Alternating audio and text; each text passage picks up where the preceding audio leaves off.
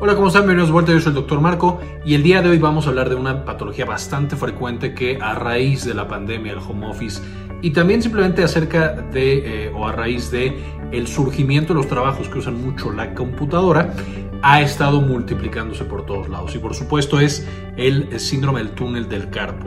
Entonces es una patología muy eh, dolorosa en algunos casos que puede llevar a una gran discapacidad y entonces vamos a ver el día de hoy qué es, cómo diagnosticarla y cómo prevenirla para no llegar a esos extremos. Entonces empecemos. Síndrome del túnel del carpo, también conocido en otros lugares como síndrome del túnel carpiano eh, y algunos otros nombres todavía. Básicamente, la definición es que es una patología frecuente que está asociada al trabajo digital, aunque no solo al trabajo digital. Vamos a ver más adelante que el trabajo en fábricas, el trabajo siendo mesero en algún sitio, también se pueden ver muy implicados en este tipo de patología por diferentes razones. Y esto es debido a que tenemos una compresión crónica del nervio mediano en la muñeca, que es el diagrama que veíamos en la diapositiva anterior y que vamos a ver en la diapositiva siguiente. Esta compresión crónica del nervio mediano, por supuesto, lleva a disfunción de este mismo nervio, incluso problemas vasculares, eh, tanto eh, acumulación de sangre venosa como isquemia de, más adelante. De nuevo, todo esto es parte de la fisiopatología propuesta. Eh, y este daño crónico lleva a que el nervio sufra de desmielinización e incluso destrucción si es que pasa demasiado tiempo y no buscamos un tratamiento apropiado. Y finalmente, con la destrucción del nervio o incluso solamente con el daño crónico, este lleva alteraciones ya en la mano, es decir, atrofia, pérdida de fuerza, sensaciones ya persistentes y una pérdida completa de la función. Y por supuesto, siendo las manos, que son extremadamente importantes para nosotros, y más aún siendo la mano que más utilizamos, eh, es decir, la mano dominante, pues puede causar una discapacidad muy muy importante si es que no se atiende de manera oportuna. Ahora, ¿cuál es la causa? Básicamente nosotros tenemos el túnel del carpo, que es esta parte en la muñeca. Si nosotros veamos la muñeca, este sería el túnel, el túnel en el cual podemos ver que entran y salen de la muñeca, es decir, entran y salen entran nervios y entran también arterias que van a nutrir a toda la mano y al propio nervio y salen las venas que se están llevando la sangre de esta mano. Es un espacio bastante confinado, bastante pequeñito. Eso puede llevar a que, especialmente con ciertas posiciones o con cierto daño crónico, se inflame este territorio, justamente donde está este ligamento carpiano, y cuando se inflama el ligamento carpiano, comprime esta estructura. Hay algunos otros mecanismos, podemos tener por ejemplo que hay daño aquí, por ejemplo en una enfermedad autoinmune como la artritis, algún tipo de artritis reumatoidea o alguna otra patología de las articulaciones. Eh, se llena de un tumor, se llena de líquido, se llena de sangre y eso también puede generar una compresión crónica de este nervio. Eh, finalmente, podemos tener que con ciertas posiciones, por ejemplo, tener la mano en una mala posición hiperextendida, es decir, con las uñas eh, hacia atrás, como si queríamos tocar nuestro codo, o con la punta de nuestros dedos hacia abajo, como si fuera la punta de los dedos que sea tocar nuestro codo. Si estamos constantemente en esas posiciones, eso también lleva a que mecánicamente se atrape este nervio, se inflame y por supuesto cuando se inflama aumenta la presión y hay aún más daño. Ya podrán entonces imaginarse un mesero que siempre está cargando una charola pesada, entonces tiene su mano en hiperextensión, pues va a tener daño posiblemente crónico en esta parte y, en el síndrome del túnel, o en el túnel del carpo. Igualmente, una persona que está en la computadora en una mala posición, en el mouse, en el teclado, también puede llegar a través de una hiperflexión a tener daño en esta parte específica. Ahora, importante recordar que de todos los nervios que van a pasar por aquí, el que nosotros vamos a definir más frecuentemente como, o, el que genera el síndrome del túnel del carpo o túnel carpiano, es el nervio mediano. Y este nervio mediano va a tener tanto funciones sensitivas como funciones motoras y funciones autónomas. Es decir, controla lo que sentimos en la mano, en una parte de la mano, que está formada por el primero, segundo, tercero y un pedazo del cuarto dedo. El quinto dedo no lo genera o no lo inerva el nervio mediano y por lo tanto no está implicado en el síndrome del túnel del carpo. De nuevo, esto es importante para el diagnóstico. Va a tener también una parte motora, entonces si está muy fregado ya este pobre nervio, pues vamos a tener debilidad en esta parte, especialmente en pinza, eh, de los movimientos de pulgar con alguno de los otros dedos. Y finalmente podemos incluso tener alteraciones autónomas. Esta parte, por supuesto, encargada de la sudoración, de la vasoconstricción o dilatación y nos puede llevar también alteraciones entonces en el color de la piel y en la sudoración que tenemos en la piel. Finalmente, cuando tenemos una patología crónica, incluso puede llevar, eh, de nuevo, a que este nervio, esta sería su capita de mielina, entonces si está constantemente siendo apretado, esto genera inflamación y esta inflamación nos va a llevar a que se destruya la capa de mielina y que se destruya incluso el nervio. Una vez más, generando muchos síntomas, tanto sensitivos, motores y autónomos, en estos deditos que tenemos por acá. Y finalmente, incluso en atrofia. Podemos perder la, la masa muscular que tenemos en partes de la mano y eso, por supuesto, ya es un daño crónico que no se va a recuperar. Y aquí lo podemos ver justamente como ciertas partes, la región tenar, eh, queda severamente eh, atrófica, eh, pierde mucha masa. Y aquí es, por supuesto, una patología mucho más avanzada, mucho más difícil de manejar. Ahora, ¿cuáles son los factores de riesgo? ¿A quién le da más y a quién le da menos? Punto número uno, a las mujeres. Es más frecuente que aparezca en mujeres de más de 45 años. Esto no vea que no puede aparecer en hombres o que no aparece en personas más jóvenes, pero no es tan frecuente. Va a asociarse con países con ingresos altos, esto de nuevo eh, debido a que ha incrementado la frecuencia del trabajo en computadora, de pronto con malas posiciones o con mal equipo, equipo que no es ergonómico. Y aquí podemos ver justamente cómo se da esta mala posición. Una posición correcta sería en la cual la mano está justamente eh, completamente derechita, no está desviada. Si nosotros tenemos una posición en la que tenemos un ángulo, es decir, tenemos flexión importante del brazo o extensión importante del brazo, en vez de recto tiene este ángulo para arriba o para abajo. Por supuesto aquí ya imaginaremos que en ese espacio tan comprimido por donde pasa este nervio mediano, que es el túnel del carpo, pues vamos a estar todo el tiempo que estemos con la mano así, apretándolo. Y con el paso del tiempo, dañándolo por supuesto también. Va a pasar también, eh, esta no es tan frecuente hacia los lados, también está mal y también puede causar patología, pero no tanto para síndrome del túnel del carpo. A pesar de que aquí estoy mostrando el mouse, lo mismo podemos tener para el teclado de las computadoras. Si yo tengo el teclado y mis manos hacen un ángulo, pues por supuesto estoy teniendo exactamente el mismo efecto que con el mouse. También importante mencionar, como estábamos diciendo, no es solamente por uso de computadora, aunque esto es de lo más frecuente, el uso del celular puede causar que yo esté en, eh, esta flexión o en extensión de mi mano de manera patológica y otros trabajos, un trabajo de fábrica en el que yo tengo que tener la mano así constantemente, un trabajo en el que está completamente en vibración esta parte de la muñeca, eh, porque estoy golpeando algo porque algo me está golpeando, etc. Y también cuando tengo frío, mucha exposición al frío se ha asociado también con la aparición del síndrome del túnel del carpo. Vamos a tener como cuarto factor de riesgo importante la herencia familiar. Y aquí es si algún familiar de primer grado ha tenido justamente síndrome del túnel del carpo, el riesgo de que yo lo tenga también es mucho mayor. Si yo tuve daño previo en la muñeca, principalmente fracturas, es frecuentemente que se dañe un poco el nervio y de ahí, con estas malas posiciones, ya es muy frecuente que aparezca síndrome del túnel del carpo. Por supuesto, patologías que ya de por sí dañan a los nervios, como la diabetes o el hipotiroidismo, va a facilitar que, a lo mejor con mucha menos exposición, yo tenga también un daño importante de mi nervio. Esto explica por qué los pacientes con diabetes, especialmente mal controlada, van a tener una frecuencia mucho más alta justamente de síndrome del túnel del carpo. Y aquí, por, supuesto, podemos incluir cualquier otra cosa, medicamentos que dañen los nervios, infecciones que hayan dañado al nervio, etcétera, etcétera.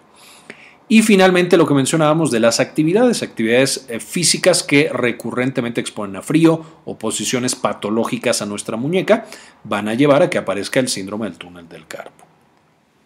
¿Cuáles son los signos y síntomas? Por supuesto, van a seguir el trayecto del nervio mediano que pasaría por la muñeca a través del túnel del carpo.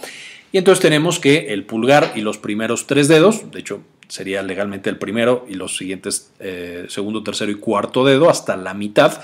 La otra mitad no está inervada por el nervio mediano y por lo tanto usualmente no se afecta encima del túnel del carpo. Aquí es donde vamos a tener las alteraciones sensitivas, motoras e incluso autonómicas. Y de la misma manera, la parte, aquí lo veríamos no la palma, sino el dorso de la mano, podemos ver que los primeros eh, segundo y tercer dedo, el pulgar por supuesto, segundo y tercer dedo y una partecita del cuarto, también por la parte de atrás podemos presentar estas alteraciones. Una patología en la cual nosotros encontramos que el meñique está afectado de manera importante, o el quinto dedo, esta usualmente no pensaríamos que es síndrome del túnel del carpo, sino algún otro tipo de toxicidad, algún otro tipo de alteración vascular o alguna otra cosa que esté afectando este nervio. Aunque también es importante mencionar, aunque en la mano es donde tenemos el principal compromiso, podemos llegar a tener dolor reflejo en partes del brazo. De nuevo, no tanto en esta estructura, porque no tiene tanto que ver, pero sí, eh, eh, digamos, en la parte anterior a que lleguemos a este nervio eh, mediano. de, la muñeca y la mano, podemos llegar a tener dolor o sensaciones extrañas en partes del brazo, especialmente en esta parte de acá. Ahora, los síntomas del síndrome del túnel del, carpo van a ser progresivos, es decir, empezamos poquito a poquito y van cada vez aumentando más. Usualmente no aparece de manera súper agresiva, así de un día para otro pase de 0 a 10, sino que empieza solo con la sensación de hormigueo o adormecimiento. Después, a las 3-4 semanas, ya es más intensa y más frecuente. Eh, dos meses después ya estoy empezado con dolor, piquetitos, eh, ya empiezo a sentir debilidad y así, progresiva, no es tanto aguda. Va a ser predominantemente en mano dominante, justo porque es la que más utilizamos y entonces la que más vamos a estar sometiendo a estas posiciones que no son adecuadas o a frío o a vibración o a cualquier otra cosa. Y va a ser intermitente. Es decir, cuando de repente puedo tener un ataque y me duele bastante, pero después de un rato se va quitando. ¿Por qué? Porque la, mano ya está en una posición anatómica y una posición adecuada. Y a los dos, tres días vuelve y después desaparece otra vez y así va, va y viene, va y viene de manera intermitente. De ahí vamos a tener las manifestaciones de dolor neuropático, todo lo que hemos mencionado en el video de dolor neuropático que les dejo en la parte de arriba. De hecho, tratamiento, diagnóstico y demás va a ser muy similar porque esto se convierte en un dolor neuropático crónico, por supuesto, con el paso del tiempo. Vamos a tener entonces parestesias, es decir, sensaciones extrañas como hormigueo, cambios de la temperatura, es decir, que yo siento caliente o que siento frío, y esto puede ser incluso, si hay disfunción autonómica, puede ser visible. A lo mejor tengo pálidos estos dos dedos y el pulgar, o tengo más frío estos dedos que el resto de la mano. Todo eso puede ser también sugestivo de síndrome del túnel del carpo y que la mano se duerme. De hecho, incluso a veces durmiendo puede despertarnos ese adormecimiento tan importante o incluso dolor en la mano. Y frecuentemente los pacientes moviendo la mano, agitándola, van recuperando la sensibilidad. Esto, por supuesto, eh, nos está indicando que era la posición de eh, la mano la que estaba generando la disfunción todavía más severa que en otros momentos de ese mismo nervio. Quedamos que vamos a tener también debilidad por el componente motor del nervio mediano, entonces ya no logramos cerrar tan fuerte nuestros dedos y hacer pinza. Eh, y puede ser muy, por supuesto, complicado para el paciente tener actividades normales si no tiene la fuerza adecuada en los dedos, especialmente pues, el pulgar que es tan importante, y que vaya perdiendo esa fuerza todavía más con el paso del tiempo. Finalmente, con una patología crónica vamos a encontrar atrofia, principalmente en esta zona, y todas estas características, excepto la atrofia, que ya es algo crónico, va a empeorar con actividades. Cuando estoy otra vez en esa posición que no es adecuada, voy a tener una mayor incidencia de debilidad, eh, parestesias, dolor, etcétera, etcétera. Ahora, cuando nosotros estamos explorando al paciente vamos a encontrar algunos signos especiales. Estos signos no son tan precisos, no siempre se usan en el diagnóstico de la patología, pero nos pueden llevar como a estar más convencidos de que eso es lo que pasa con nuestro paciente. Primero el signo de eh, Hoffman-Tinel básicamente es en la muñeca, damos unos golpecitos con, una, con la mano, puede ser incluso con el martillo de exploración, leves y esos van a generar que aparezcan esas alteraciones, las parestesias, el dolor o la debilidad. Vamos a tener también el signo de Fallen, esto es voy a pedirle al paciente que tenga en hiperextensión la mano, es decir, casi a 90 grados hacia atrás o hacia adelante, hiperextensión o hiperflexión, y después de 60 segundos ya va a tener otra vez estas manifestaciones de dolor, parestesias, eh, debilidad, alteraciones autonómicas, se le adormece, etcétera, etcétera. Y finalmente la compresión carpal, que es literal, pongo mis pulgares sobre la muñeca y aprieto fuerte, no tan tan fuerte como para lastimar, pero fuerte como para que el nervio sea comprimido hasta cierto punto Y eso después de 30 segundos ya lleva a la aparición de todas estas manifestaciones. De nuevo, estos no siempre se hacen, a veces los hacemos, salen negativos si el paciente sí tenía síndrome del túnel del carpo, o los hacemos, salen positivos si el paciente no tenía la enfermedad. Entonces, no son tan específicos y sensibles como nos gustaría, pero bueno, nos pueden orientar en cuanto a qué es lo que ese paciente está sufriendo y nos ayudan, por supuesto, al diagnóstico. El diagnóstico se hace principalmente a través de la historia clínica. Nosotros encontrar de nuevo un paciente que, ha tenido tiene factores de riesgo, que ha tenido esa actividad a lo mejor no adecuada de manera crónica, que ha ido progresivamente aumentando la patología y que tiene todas estas manifestaciones. Ahora, además de la historia clínica, ¿qué otra cosa podemos hacer? Como vimos en el video del dolor neuropático, que ya les recomendé y les dejé el enlace, podemos llegar a hacer otros estudios que pueden tener valor pronóstico y diagnóstico, siendo el más importante la electrofisiología. Literalmente poner un electrodo en la muñeca junto al nervio y ver cómo está conduciendo la actividad eléctrica. Eh, esta electromiografía los músculos y estudios de conducción de los nervios son muy importantes porque nos pueden ya directamente mostrar el daño que tiene el nervio, qué tan avanzado es y por lo tanto tener un pronóstico eh, muy preciso con ese paciente.